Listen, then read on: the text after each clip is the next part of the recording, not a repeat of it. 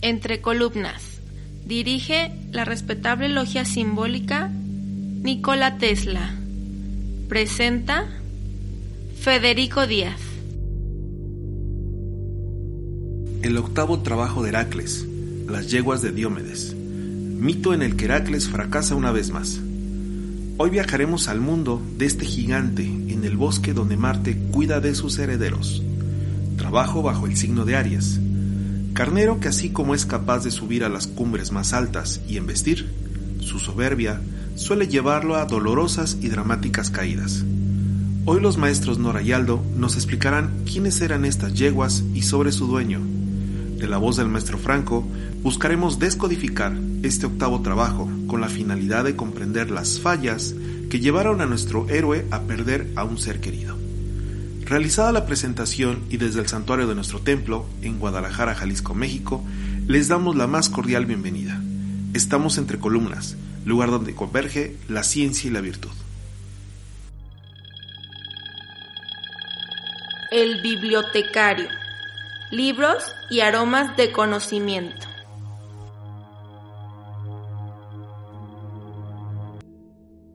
Diomedes es uno de los principales héroes griegos que combatieron en la guerra de Troya. A pesar de que en la Iliada de Homero se le presenta como uno de los guerreros más poderosos, capaz incluso de hacer frente a las mismas divinidades, la figura de Diomedes es una de las menos conocidas por el público en general. La mayor parte de las adaptaciones modernas del mito prescinden del personaje y se centran en el resto de los héroes, motivo por el que Diomedes apenas es conocido y recordado hoy en día. Diomedes antes de la Iliada.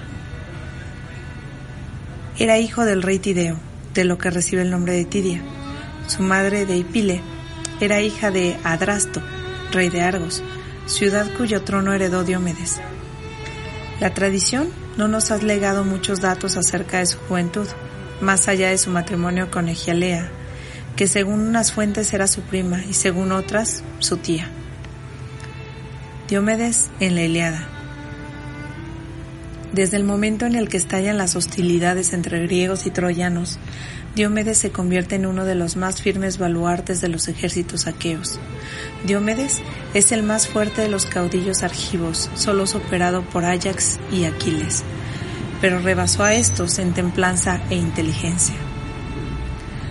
Diomedes después de la Iliada. Cuando Aquiles mata a Pentesilea y se echa a llorar sobre su cadáver, el despreciable Tercites se burla de él, provocando la cólera del Pelida, que mata al guerrero griego. Mientras todos los caudillos griegos se alegran de la muerte de Tercites, Diomedes es el único que protesta, ya que este era su primo y le había ayudado en el pasado a vengar la muerte de su abuelo. Aunque Diomedes y Aquiles están a punto de ensarzarse en combate, el resto de los caudillos les disuaden para que depongan las armas. En algunas versiones Diomedes se venga de Aquiles arrojando el cadáver de Pentesilea al escamandro para que nadie pudiera rendirle honras fúnebres adecuadas. Diomedes tras la guerra de Troya. Tras la guerra, Diomedes fue uno de los primeros caudillos en abandonar las costas de Troya para regresar a su hogar. Gracias a la protección de la diosa Atenea, consiguió regresar a Argos sin sufrir contratiempos, mientras que el resto de reyes griegos sufrían penosas cuitas durante el viaje. Diomedes partió exiliado a Italia, donde fue acogido por el rey Dauno, encantado de contar entre sus guerreros con un héroe como él.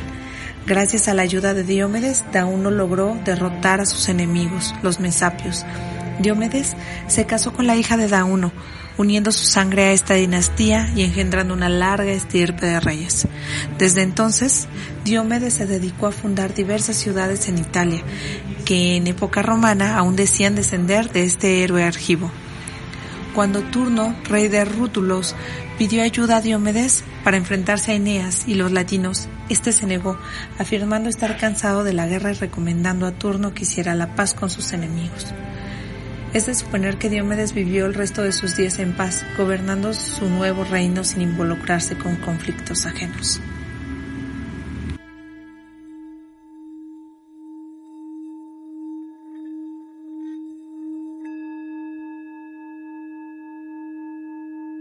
¿Qué tal, Franco? ¿Cómo estás? ¿Qué tal, Federico? Muchas gracias por seguirme invitando a estas pláticas. bueno, tengo que decirlo como es, es invitación. ya, ya es parte de las frases de inicio. no, qué bueno que seguimos aquí. Y pues bueno, todavía ahí nos hacen falta algunos, entonces pues ahí continuamos compartiendo. Sí, nos falta, vamos este, ya más allá de la mitad, estamos entrando precisamente al octavo trabajo. Y antes de arrancar con él, eh, cabe mencionar, eh, vamos a hacer un pequeño paréntesis porque hay un hermano que nos va a presentar un libro, el cual vamos a hacer un programa especial eh, para compartírselos. yo lo confieso, lo voy a empezar a leer, el maestro Franco, Franco ya tuvo la oportunidad de leerlo, pero no vamos a adelantarles nada hasta que sea el, mero momento. Por lo pronto, tenemos el octavo trabajo de Heracles. La, capturar a las yeguas de Iómedes. En los trabajos, bueno, ya lo mencionamos en, en, los capítulos anteriores, pero en realidad en la mayoría se habla de capturar.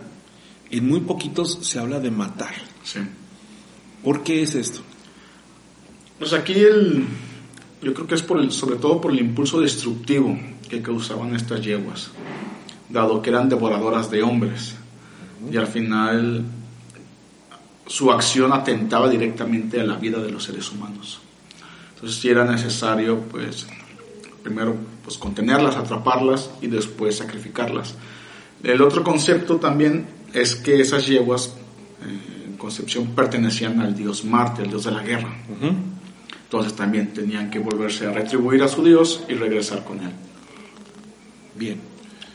Entonces, en este octavo trabajo, eh, menciona Euristeo, Hércules, sal, pasa por el portal y entra en el camino, realiza tu trabajo y vuelve a mí, relatando el hecho. Captura esas yeguas y detén estos actos malvados. Fue la orden que Hércules escuchó Ve, libera a esta tierra lejana y a los que viven en ella. En ese momento Hércules, bueno, se dispone en su trayecto, sin embargo, se hace acompañar de, específicamente en algunos relatos hablan que es su primo, en otros mencionan que es su amigo, de Arteris, que es quien lo acompaña. Y también, como se entera de que las yeguas de Iómedes, Iómedes es un gigante, eh, vivía en un bosque y también tenía un ejército. Así que le dice a, un amigo de él que también lo acompañe, ya que este amigo también tenía un ejército, que es el ejército de Agneto. Eh, aquí, aquí nos brinca algo, bueno, a mí me brinca algo. ¿Por qué en ocasiones Hércules, este, bueno, si ya había vencido a la Hidra, si ya había vencido a muchos, de repente se hace acompañar? Yo creo que sobre todo es una mención a, todo lo que vas acumulando.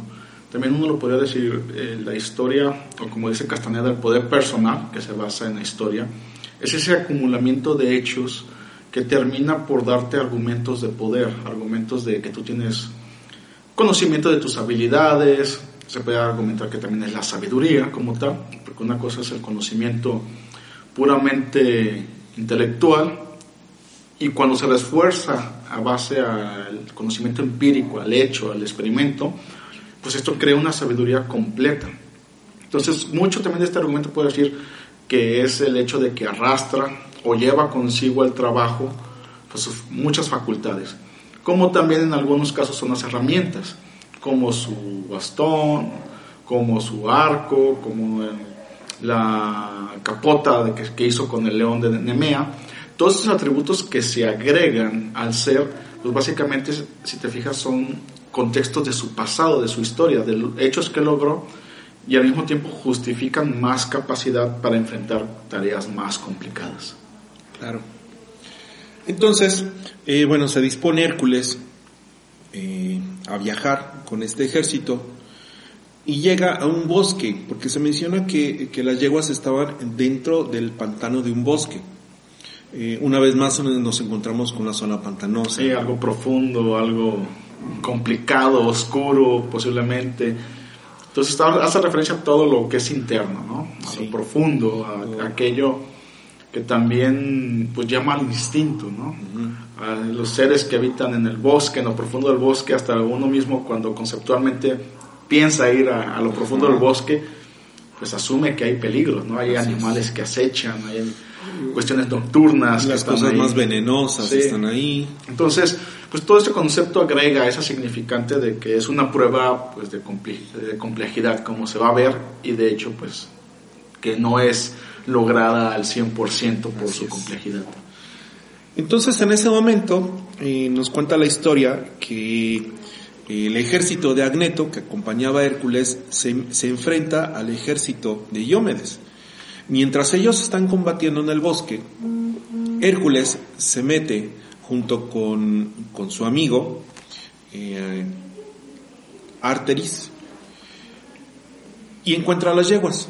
Aquí es donde la, historia se, se, parte en dos, porque en unos relatos menciona que estaba, estaban amarradas las yeguas, en otro menciona que solamente estaban en una, en, un, digamos una, una tina, hecha de bronce, donde bebían agua.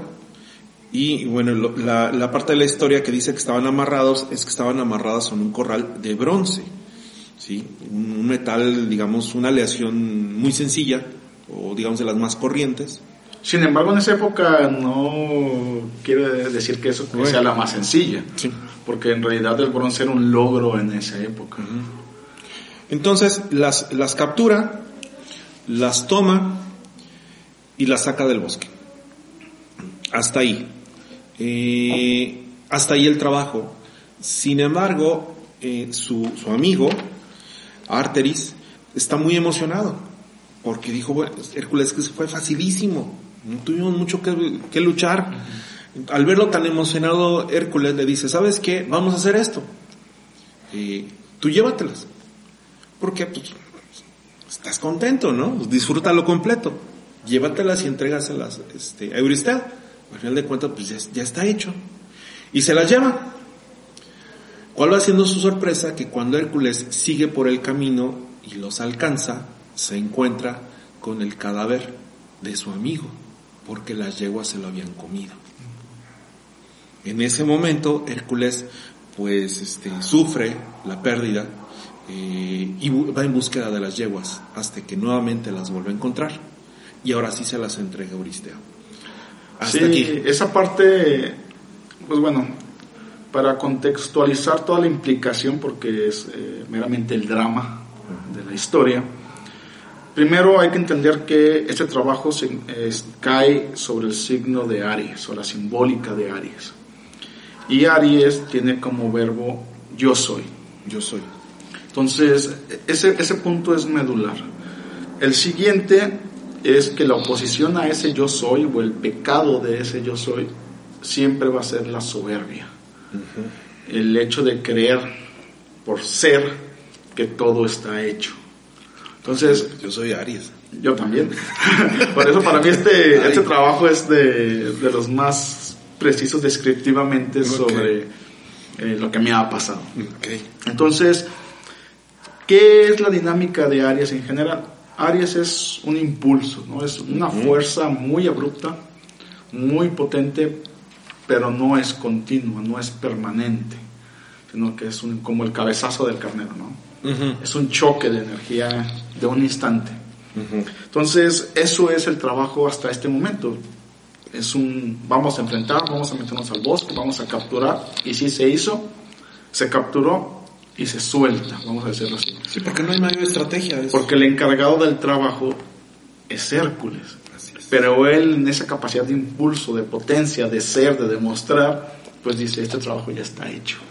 Y termina cediéndolo a alguien que no está preparado.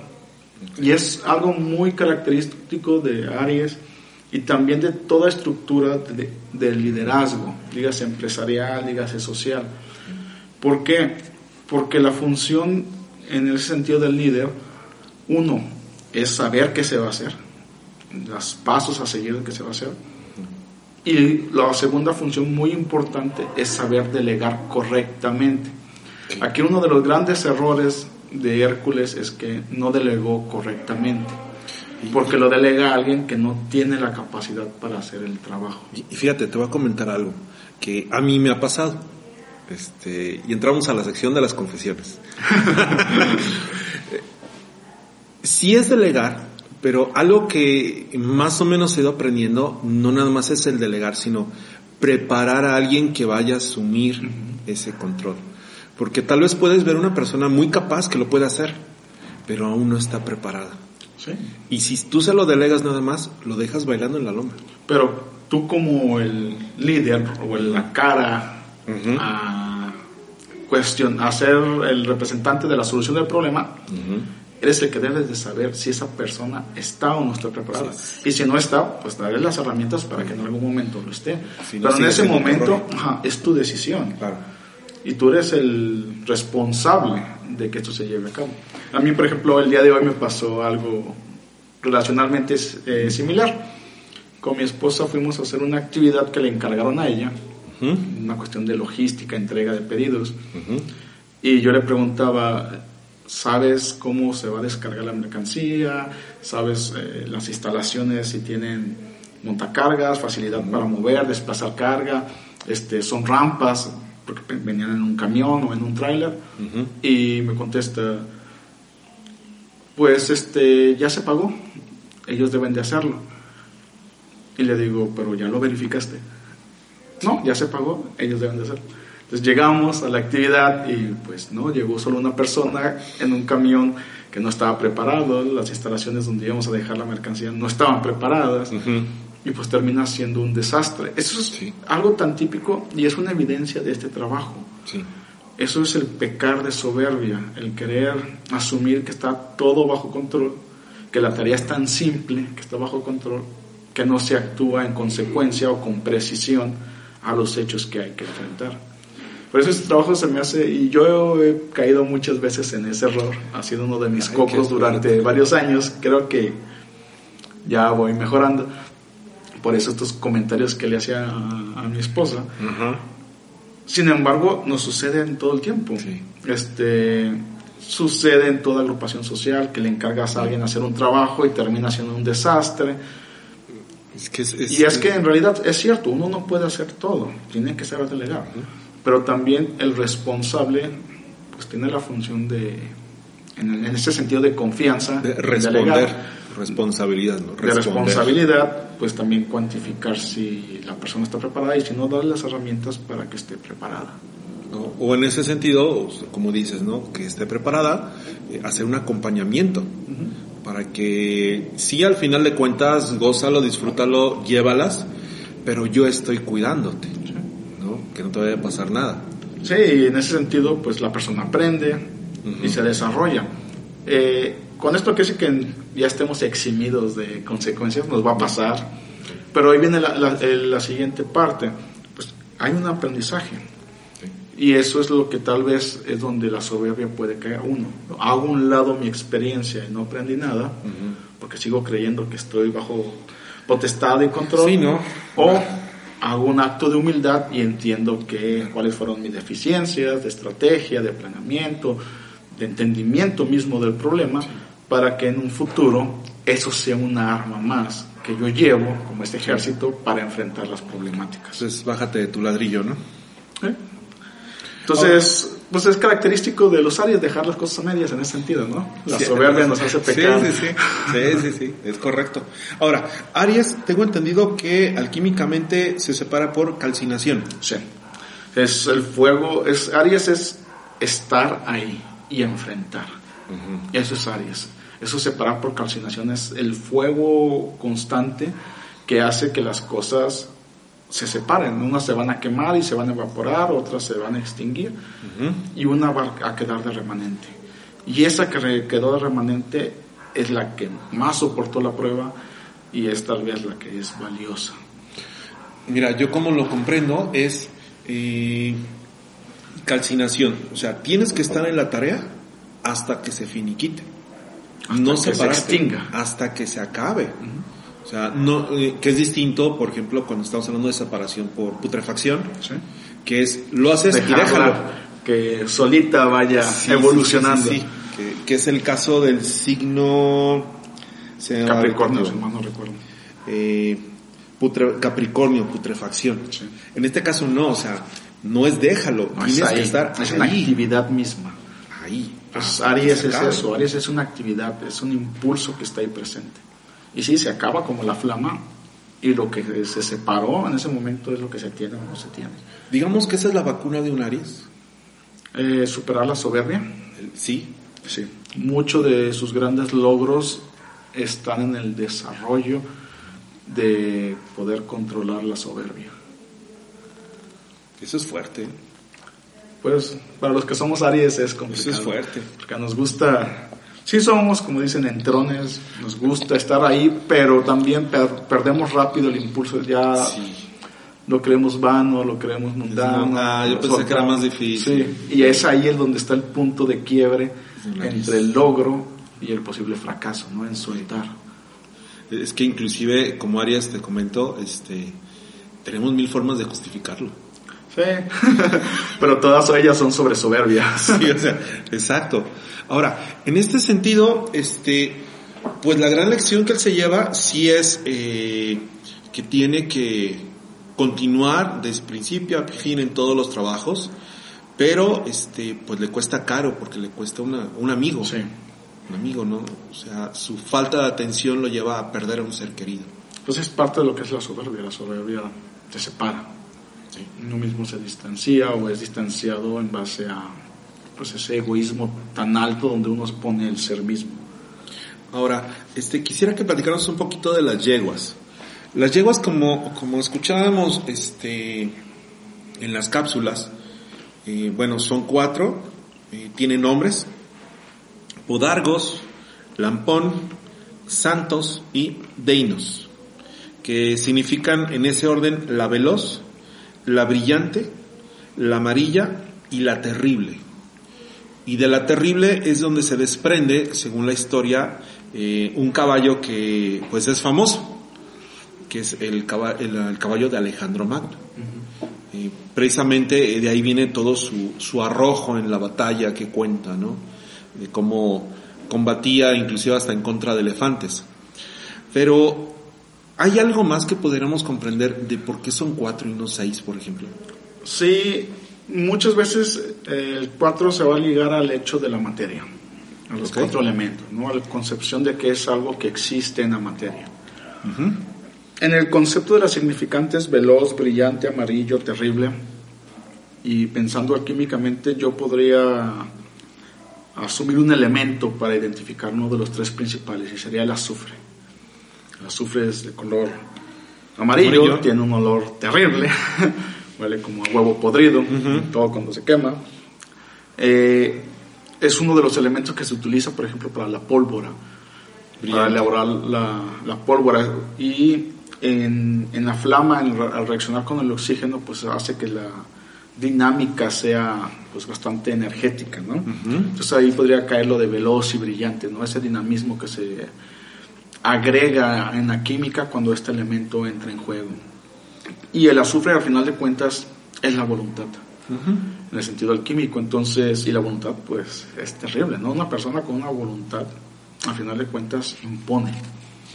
Entonces, yo creo que estas significantes, sus atributos, y más al venir en la línea de Dios de la guerra, pues se necesita voluntad, ¿no? Entonces serían atributos muy eh, elementales, muy instintivos de lo que argumentaría la voluntad. La voluntad al final, pues requiere estructura de pensamiento, requiere conducción de las emociones, eh, está asociada en algunas doctrinas al libre albedrío, pero al final de cuentas es eso, es una energía que tiene esa potencia para manifestar y hacer que las cosas se realicen. Bien. Ahora, este, yo escucho que muchas veces en algunos de los trabajos eh, eh, estamos hablando de picos de metal que son de bronce, que las yeguas están amarradas a algo que es de bronce, Euristeo se esconde en una tina que es de bronce, hablamos mucho de este metal. Cuando, bueno, había otros tipos de metales. Este, digamos, es una aleación Sí. donde se juntan todos. Eh, ¿Por qué hablar tanto del bronce? El bronce en ese tiempo tenía una importancia como ahorita lo tiene el acero. El problema es que en esa época el acero no se conocía. Se conocía el hierro, pero el acero no. Y el hierro suele tener uno el problema de la oxidación y que es quebradizo. El acero sí es dúctil y maleable. En consecuencia, el único metal en esos tiempos que tenía una capacidad de ductibilidad y maleabilidad más dureza era esta aleación. Porque sí, el oro y la plata son muy dúctiles, son muy maleables, pero son blandos. Okay. Y tenían pues también la distinción, obviamente por su escasez, de ser únicamente para las joyas y por su brillo y su exclusividad a la corrosión, pues esta significante propia de los dioses. ¿no? Y aún así, el, este metal, esta aleación, pues era lo que el ejército usaba, era, vamos a decirlo, el metal del uso cotidiano y que resolvía las necesidades cotidianas. El plomo, que era otro de los metales que se conocía en ese tiempo, pues también era muy dúctil, sin embargo, pues es venenoso, es muy blando. El cobre en sí mismo eh, es más escaso, entonces hubieran entrado en problemas. Entonces al mezclar el estaño y el cobre, pues tenían mayor capacidad de producción, tenían esta habilidad de ser menos corroído, el cobre se corroe y forma un óxido verde muy evidente, que también lo hace que sea frágil. Y el estaño en sí mismo también es muy blando. Entonces, para el uso y las necesidades, en ese momento yo, eh, esta aleación básicamente cubría las necesidades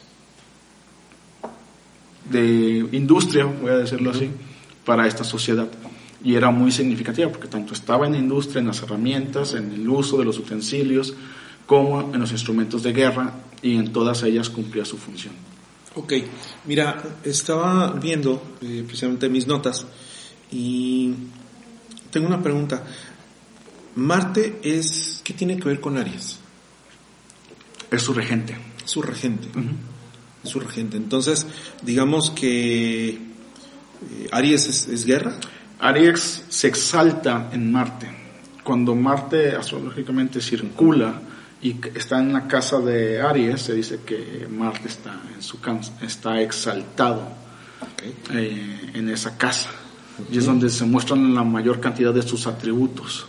Uh -huh. Entonces la potencia, la guerra, la ferocidad, el dinamismo, la actividad contundente se ponen de manifiesto cuando Aries está, cuando Marte está en Aries. ¿Sería su regente exotérico? Exotérico. No precisamente esotérico.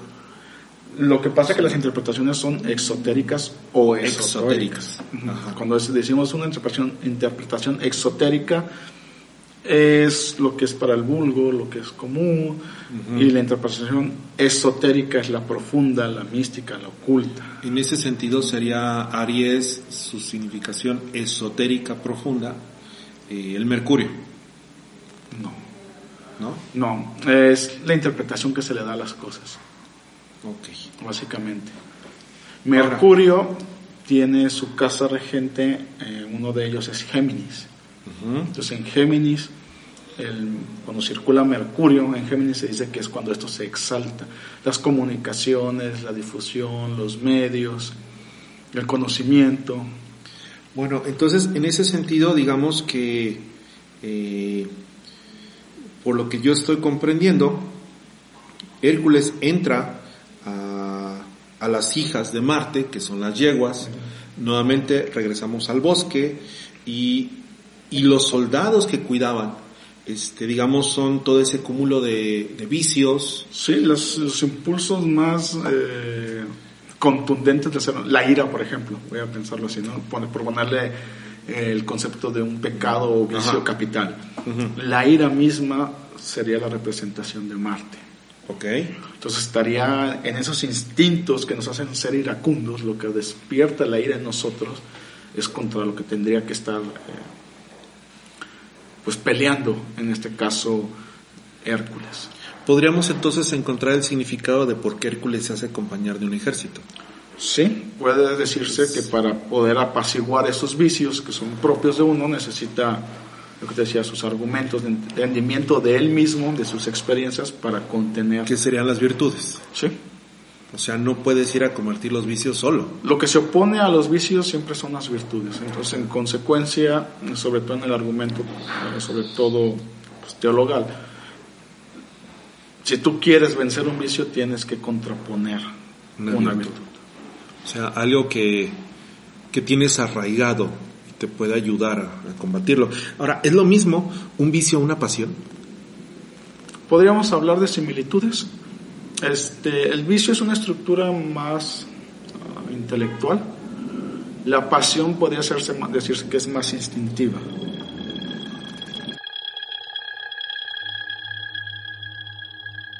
El bibliotecario. Libros y aromas de conocimiento. Las yeguas de Diomedes, también llamadas yeguas de Tracia, eran cuatro caballos antropófagos de la mitología griega. En otras versiones del mito eran sementales, magníficos animales salvajes e incontrolables. Pertenecían al gigante Diomedes, el cual las tenía atadas con cadenas y las alimentaba con la carne de inocentes huéspedes. Siendo así, cada vez que un extranjero se acercaba al reino y pedía hospitalidad, la obtenía. El propio rey lo alojaba en su palacio, con las mayores comodidades, pero una vez dentro y confiado, mandaba a sus sirvientes a que lo ataran y lo sirvieran a las yeguas como comida mientras él disfrutaba orgulloso, contemplando cómo sus queridas yeguas trituraban el manjar. Nadie podía acercarse a las yeguas, y si alguien lo hacía, rápidamente se convertiría en el almuerzo de esa tarde. De nombres Podargo, el veloz, Lampón, el brillante, Shantos, el amarillo, y Deinos, el terrible atados a un pesebre de bronce por su salvajismo. Su locura se atribuía a una dieta antinatural de carne humana. En algunas versiones se refiere que expelían fuego cuando respiraban. Podemos decir que Heracles junto a varios jóvenes voluntarios tomaron las yeguas y fueron así perseguidos por Diomedes y su ejército. Sin embargo, éste lo venció y después lo arrojó, aún con vida, a las yeguas. Tras devorar el cadáver del rey Diomedes, las yeguas se volvieron tan mansas que Heracles las pudo atar al carro de Diomedes y se las llevó a Micenas, donde fueron dedicadas a Hera. Se dice que las yeguas murieron en el monte Olimpo, devoradas por las fieras y alimañas. Vicio intelectual, pasión instintiva. Sí, podríamos hablar de eso. A ver, ¿por qué un vicio es intelectual? Porque está argumentado. O sea, cuando tú hablas de la ira, la ira como tal depende de muchos uh, instintos o variantes de situaciones que tú enfrentas para que se detone. A ver, ayúdame con un ejemplo. Estaba pensando, por ejemplo, en fumar. Okay. ¿Es un vicio o es una pasión? Es un vicio. Es un vicio. Ok. Pero al final del día la persona, este, tiene ganas de un cigarro. Sí. Y sufre un síndrome de abstinencia. Si no lo fumas. Si no lo fuma. Eh, Pero eso viene de una necesidad, si ya tiene mucho tiempo fumando, de una necesidad química. Ajá. De algo muy instintivo ajá. que su ser al interpretarlo en el sufrimiento orgánico Ajá. crea en argumento que la necesidad para restablecer eso es fumar. Ok.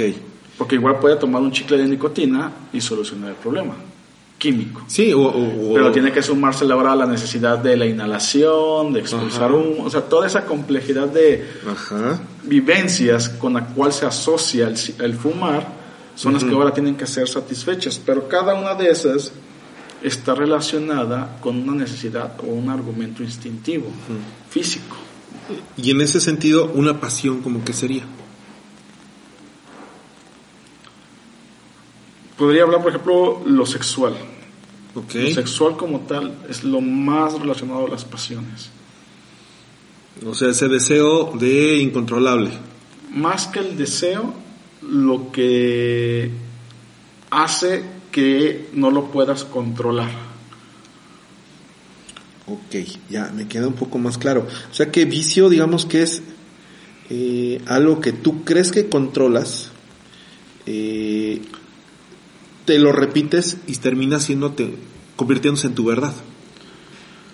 En general, el concepto de vicio es aquello, es, es un poco tramposo, ¿no? Es aquello que se opone a las virtudes. Y las virtudes son aquellos obrares que son armónicos con el bienestar o con la norma o con la moral o con la estructura. La de falsa persona. expectativa de control. Podría caer ahí. Eh, nuestra institución es aquello que causa desesperación cuando no se satisface. A mí me encanta esa descripción, Sí. porque para mí es lo más sencillo, ¿no? Y la consecuencia es eso, la desesperación al no tener la satisfacción de esa necesidad. Puede ser ya desde, puede venir desde lo más impulsivo, desde lo más sentimental, desde lo más intelectual. Y esa frase está en nuestros libros, digamos que de cabecera, ¿no? Sí, y, y es muy clarificado y no es un gran misterio, en realidad lo tomaron de la teología. En un lugar. Así es. y otorga ese, ese, ese sentimiento correcto de las cosas. O sea, en este sentido, los, los vicios no controlados terminaron destruyendo a su, a su amigo. Sí. Al Bien. final es, es eso, la, la, la misma soberbia, ¿no? Bien, muy bien. Entonces termina entregando las yeguas. Las yeguas, este, aquí nuevamente se hacen dos líneas. Unos dicen Bueno, que fueron antes, para dejar ahí, Ajá. porque hablamos de la ira, ¿no? Entonces, ¿qué se Ok. opondría a la ira? Para poder como entender con Ok. qué lo, con qué ver, lo, ¿qué se, qué se opondría a la ira? lo contengo, la paciencia. La paciencia. La paciencia sería la actitud que lleva al ser humano a poder soportar contratiempos y dificultades para conseguir algún bien. O sea, tranquilo, espérate, ¿sí? con calma, Y para la soberbia, la humildad. la humildad. Es que, bueno, fíjate que aquí es un tema eh, que me llama la atención porque, por poner un ejemplo, una persona que es muy exitosa en un contexto o en un lugar, en un espacio donde es, eh, están los, los más altos logros, o sea, es un grupo que siempre encabeza los más altos logros, a nivel mundial, vamos a ponerlo ahí. Y de repente convive con otro grupo de personas que no están en ese mismo nivel, podría tener actitudes o conductas que para este nuevo grupo sean soberbias. Pero en realidad, él está educado y criado de esa manera y por algo se rozó con lo más alto. Entonces, eh, a, lo, que voy es esto. ¿Dónde está tu termómetro? Porque al final del día, este, pues a veces esas conductas te llevan a tener eh, posiciones o llegar a lugares muy altos. Pero para otro contexto de personas que no pueden llegar ahí, les resulta soberbio. Yo creo que doy la respuesta y es el contexto. Y ese termómetro es saber dónde estoy. Entonces, no me voy a acercar, y lo dice, de hecho, así comienza su obra, se habló Zaratustra, Friedrich Nietzsche, y dice, tengo que bajar con los hombres, ¿no? A llevar este conocimiento. Entonces, pero él entiende que estando allá arriba, y tal, tal vez donde ese contexto es válido, es valioso, se ejerce, es necesario, no puede ir allá abajo, tiene que adecuar la forma de la comunicación. Por eso él dice en su obra, y el hombre más hórrido, el hombre más despreciado es el que termina matando a Dios, porque no tenía nada que hacer Dios ahí. Otra frase que también me encanta mucho de Charles de... Ah, se me fue. Otra vez lo recuerdo de en las, fl- está en las flores del mar, que dice, raza de Caín, sube al cielo y arroja a Dios al fango. ¿Por qué? Wow. Porque habla de estos contrastes. Wow, ok. Y eso es lo que al final el ser humano siempre se va a enfrentar. Entonces, eh, ahí vuelve a caer lo que es vicio. Y en realidad vicio, posiblemente, a ver, me voy a meter tal vez en problemas con mucha gente, no es solo una, Una cosa. raya más, hombre. Ajá, no es solo una cosa o una actitud. Ajá. Es esa actitud donde la ejerces. El- la acción de. No, mejor voy a cambiar de argumento, eso está muy, Venga. muy peligroso. El- hay este, argumentos de, sobre la verdad, ¿no? Hay una frase de una película también norteamericana que dice: Tú no puedes manejar la verdad. Porque la verdad va más allá de lo que tú puedes entender. Entender, claro. Entonces, ese punto al final de cuentas el que es, es humilde también debe de aceptarlo. Y si yo quiero instruir a alguien y darle conocimiento, pues en realidad lo, lo voy a hacer bajando, ¿no? Es lo que, por Sí. ejemplo, hace la masonería. La masonería divide todo su conocimiento en una escala de conocimiento que se llaman los grados. Y hay conocimiento, por ejemplo, yo recuerdo, y sin revelar, un conocimiento que me dieron en el tercer grado que me sorprendió. Que dije, "Oh, yo no creí que esto fuera un argumento que hace que ciertas acciones sean justificadas, ¿no? Claro. Y dije, wow, no, no lo había visto así. Y al, al contrario, socialmente este, siempre era, esa conducta era tachada de una cierta forma. Sí. Eh, más adelante, por ejemplo, también tuve ese impacto en el grado 18 con cierto conocimiento y que dije, pues yo lo había pensado siempre al revés, ¿no? Y cuando empecé a pensarlo de esa forma, en realidad me liberó. Liberó mi acción, liberó mi interacción social y me permitió ejercerlo. Pero también se te da conocimiento con ese entendimiento de que lo ejerzas correctamente, no para que vayas a, a ejecutar y a destruir. Y eso vuelve a pasar sucesivamente en los demás grados. Fíjate que el, um, yo concibo la palabra soberbia de no como una palabra de índole negativo. Creo que trae mucho mucho peso culturalmente esa palabra, sobre todo por cierto sector apostólico y romano. Yo le digo remono, pero bueno. Este donde la soberbia es algo negativo. Y yo digo, bueno, también hay esfuerzos soberbios, también hay triunfos soberbios. Sí, eh, eh, tiene una connotación lo que te digo. Por ejemplo, la descripción tácita de soberbia es es una sobrevaloración de uno mismo por encima de los demás. Sobrevaloración. O sea, va más allá de lo que realmente eres. De lo que, eso es la soberbia. Ajá. Que provoca un trato distante o despectivo hacia los demás. Creo que eso ya es cosecha. Entonces, ahí, ahí es donde está Ajá. la trampa. ¿no? no quiere decir que tú no puedas estar. Ajá. El hecho es cuál es tu trato. ¿Cuál es la forma? Hay un- una enseñanza que está, pues no comprobada, pero se dice que el padre de Alejandro, este el rey Filip, Filipo, creo que era Filipo, De Alejandro Magno. ajá, Ahorita vemos. este, le da a Alejandro Magno una enseñanza cuando era muy pequeño y lo lleva después como por ahí de los 7, 10 años, no recuerdo bien, lo lleva a las minas del reino. Filipo II de sí, Macedonia. Filipo de Macedonia. Entonces, este rey que era de un antecedente muy bélico, muy conquistador, Sí. le- su hijo pues vivía obviamente como hijo del rey en opulencia, en los lujos, tenía de tutor a mismo Aristóteles. Nada más. Entonces, en una etapa de su vida, muy infante, lo lleva a las minas y lo mete pues a las minas de ese tiempo, que en realidad eran esclavos.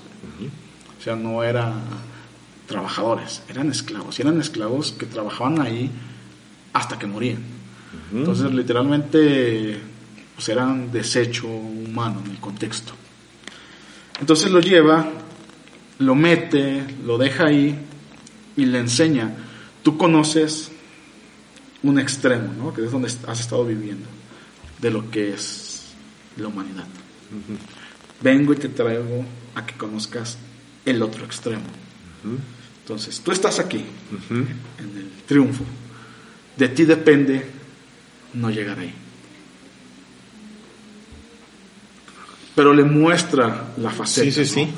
Entonces, Alejandro Magno contextualmente y en lo que se sabe de él, es una persona con un temple y con una característica de contexto y cultura que lo hace ejercer el poder, pero nunca pisotea a los demás. Sí lo ejerce, sin duda. De hecho, hay también por ahí un diálogo, ¿no? Que está hablando con sus generales y sus soldados porque no quieren seguir expandiendo el territorio. Y les dice, ah, pues a quién de ustedes yo les he negado si he compartido con todos ustedes los territorios. Dice, ustedes mis generales son este, soberanos en tal lugar, en tal región. O sea, he otorgado, no soy el rey que solo está. Entonces, cuando yo les pido algo, ¿por qué me lo negarían si yo les he dado? Palabras más, palabras menos. Entonces, habla de eso, de que aun y cuando él está arriba, porque él es pues, el rey, él es el conquistador, el emperador. El emperador tiene la capacidad de ir hasta con el soldado y mencionarle, ¿no? Y les menciona, muéstrame sus heridas, yo les mostraré las mías. O sea, tiene esa capacidad de siempre estar ejerciendo el poder, pero sin sobrevalorarse, porque ha compartido el esfuerzo de, lograr. Y, y, eso desde el punto de vista de él no es soberbio. El decir, voy a bajarme de nivel. Yo ahí metería el segundo argumento. Si lo hace para provocar aún así un trato distante con los demás, sí. Pero si lo hace por querer tener la proximidad y compartir con los demás, sería humildad. Sería humildad. Qué interesante. Qué interesante. Por ejemplo, humildad, dice, es la base y fundamento de todas las virtudes y que sin ella no hay alguna que lo sea. Consiste en aceptarnos con nuestras habilidades y nuestros defectos, sin vanagloriarnos por ellos. O sea, acepto también mis habilidades, mis logros, los acepto, son míos. Sí. Y también acepto las facetas negativas, las dos caras de la moneda. Pero eso no le quita el valor a la moneda. Sí, claro. Entonces, ese acto es eh, lo que haría que las cosas no se pierdan que no es lo que hace Hércules. Él acepta que él es poderoso, él es potente, que puedo dominar, que la prueba es fácil. Y sí, hasta ese momento era fácil. Es que en realidad la prueba era este. Pero no vio en el otro sus debilidades, su capacidad. ¿Qué será la verdadera prueba?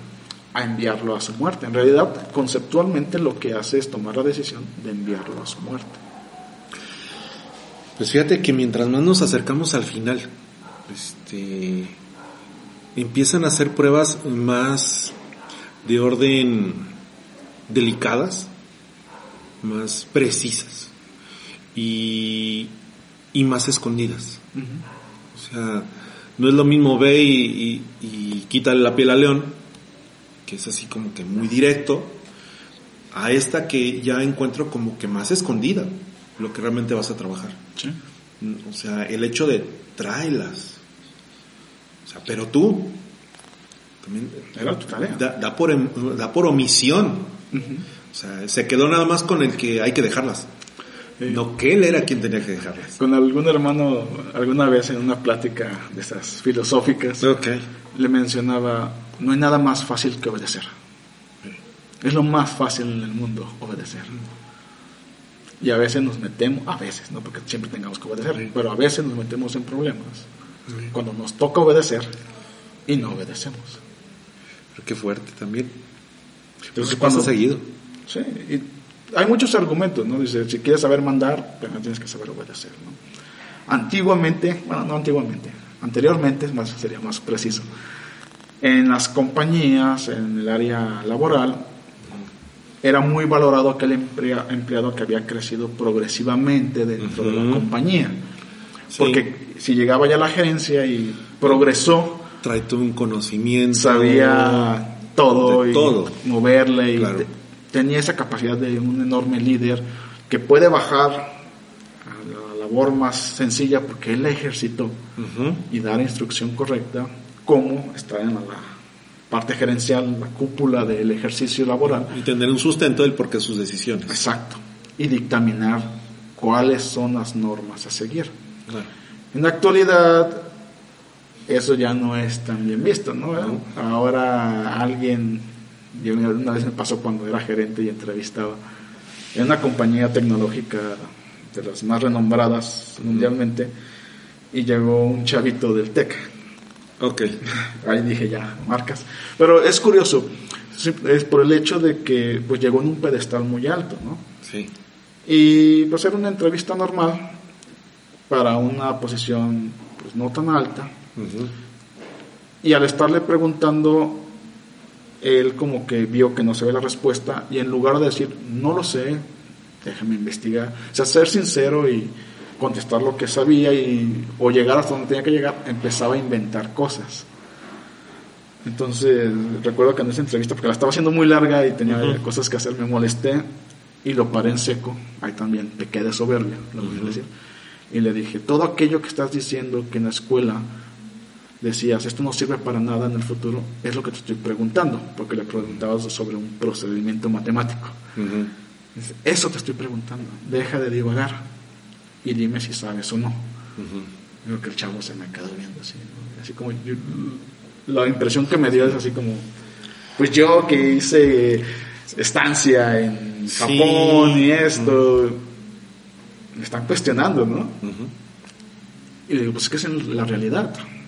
Porque el argumento ahorita es que si yo ya me percibo en un estatus muy alto, ahí debo de estar.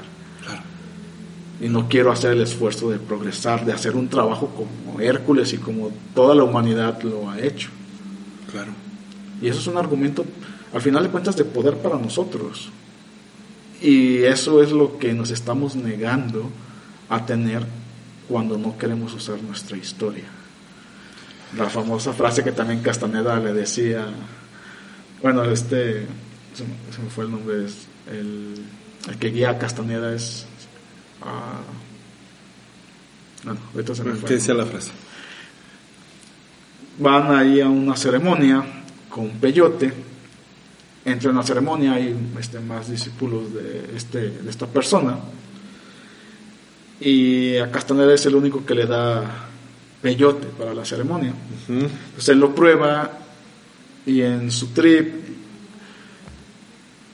dice y se cree pues bastante, ¿no? Porque dice, pues a nadie más le dio peyote, solo a mí me dio peyote. Entonces Castaneda, digo, está don Juan, es, es don Juan, lo ve y le dice, así, porque utilizan un lenguaje vulgar, ¿no? déjate de pendejadas. A ti te lo di porque eres el único pendejo que no puede hacer las cosas bien. No puede entrar al estado alterado o modificado de conciencia y necesita la droga para poder entrar. Así es. Todos los demás discípulos no, lo necesitan. Automáticamente ellos están en el siguiente estado de conciencia y tú eres el único que Fíjate, ese es otro temazo. Entonces, muchas veces así nos... Eso es la soberbia. Al final estamos, seguimos hablando de soberbia. Claro. Creemos que estamos ahí, pero el hecho, la realidad es contundente. Y en nuestra sociedad actual eso uno se está enfrentando de forma dolorosa, lo diría en la, en, la, sociedad, porque llegan, y lo veo así cuando llegan nuevos miembros jóvenes, y yo soy joven, o sea, tampoco, yo tengo 37 años. Bueno, masónicamente no. Este, o más bien lo digo así para que ese, sector que se está criticando, yo soy parte de ese sector. yo también tengo esa edad este, profana y no ando con esas cosas. Pero, o sea, costó. Y uno lo puede argumentar con ese poder porque ya lo pagó. Sí. Ya costó. Entonces, cuando uno lo comunica, oye, fíjate, esto, esto, la gente suele verlo despectivamente, ¿no? Sí. y terminan tropezándose y ahí es donde uno llega y le dice, ven. Te lo dije. No, más que te lo dije, ven. Yo peco de eso. Yo porque, te lo dije. Pues ya, más conciencia del error. Para que no vuelvas a caer. Claro. Pues esa estructura es nuestra vivencia actual social. Y como sociedad estamos pagando por eso. Y estamos, desgraciadamente, colectivamente fomentando mucho esa decadencia de carácter de nobleza, de dignidad, que tarde que temprano nos va a pasar la factura y nos va a hacer pagarla y desgraciadamente a una edad donde posiblemente nuestra toma de decisiones ya solo no nos afecta a nosotros, sino que afecta y involucras a otros. A nuestra familia, dependiente, a muchas que cosas. Me acordé ahorita de una frase del maestro Aldo que dice, no hay nada peor que un pendejo con iniciativa. Pues es muy vieja. Yo le decía, le pregunté por qué. Me dice, sí, porque antes de que tenga iniciativa es necesario que deje de ser pendejo.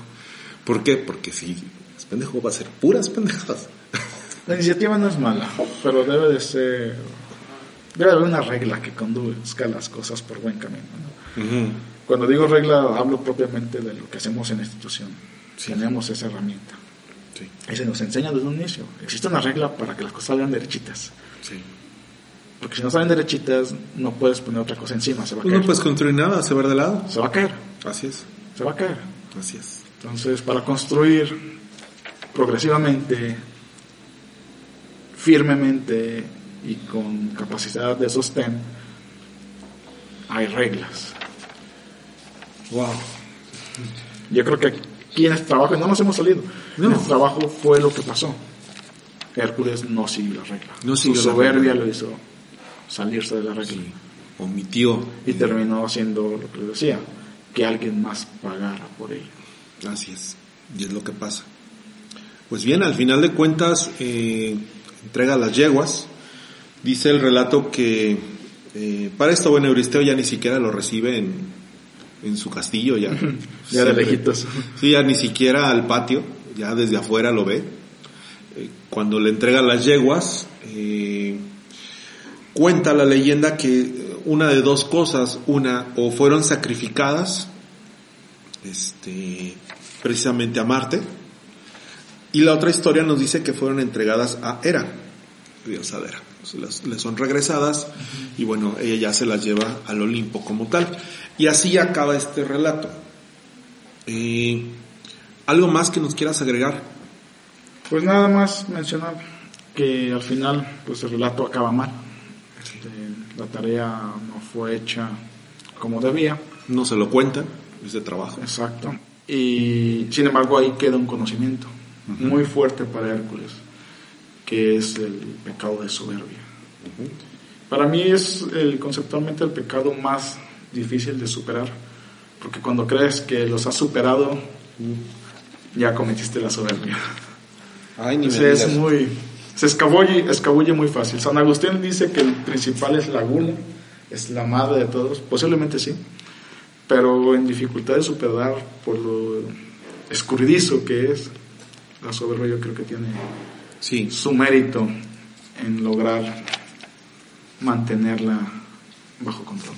Es correcto. Pues bien, eh, el siguiente trabajo, estamos hablando ya del noveno trabajo, y fíjate que es uno de los que más me gusta. Este, el cinturón de Hipólita. Oh, es bueno. Ahorita que está de moda el argumento feminista, eh, hay una línea de feminismo para mí, para mí, y a, a, opinión personal muy fructífera, uh -huh. Que es el, creo que dan una concepción de liberal, no el radical de cuarta ola y eso. Creo que es sensato porque en sus argumentos sí hay progreso, sí es progresista, eh, no destructivo. Yo creo que mucho de lo que hay en ese trabajo puede caer ahí. Es un trabajo interesante, hay bastante relación simbólica y sobre todo porque gira sobre eh, el arquetipo femenino como tal, ¿no? Sí. Lo que es Virgo, como tal es el representante de, más femenino de los signos zodiacales. Estamos hablando de que es precisamente la y Hipólita, que era la reina de las Amazonas, pues habla de un contexto, ¿no? Esas claro. guerreras. Entonces hablaría casi del concepto de, de, Diana, que es la diosa guerrera, uh -huh. y cómo al final el ejercer vamos a decir, las artes de batalla, de conquista, en realidad también pueden ser hechos por las femeninas, Claro, por el argumento de las mujeres. Con eso hasta los mismos griegos lo entendían. El concepto es cómo eso interiormente en la persona se comprende. Y cuando se comprende racionalmente, creo, eh, los argumentos exagerados y radicales de algunas manifestaciones eh, se evidenciarían como que no son sensatas. Así es. Este, yo a veces menciono un ejemplo que es, eh, se ve muy ridículo, o este, no sé, un- una persona, un ser, un hombre, que vaya por las calles gritando, soy hombre, soy hombre, soy hombre. O sea, ya lo vimos. Ya lo sabemos. Ya lo sabemos, o sea, dime algo que no sepa, ¿sí? Pero bueno, pues muchas gracias Franco, No, a ti Federico por la invitación. ¿sí? Bueno, tuvimos preguntas. Hoy, fíjate que eh, hubo, fue una semana lo extraña, de hecho ofrezco una disculpa, no sacamos el programa el pasado viernes eh, para ser publicado el sábado, se vinieron una serie de actividades y de eventos, pero esta semana sí va a quedar listo. Eh, entonces, como tal, vamos a juntar todas esas preguntas y vamos a conversarlas, sacarlas al aire en el próximo programa. Mientras tanto, este, pues no me queda más que agradecerles que nos estén escuchando. Gracias, Franco. ¿Algo con lo que quieras cerrar?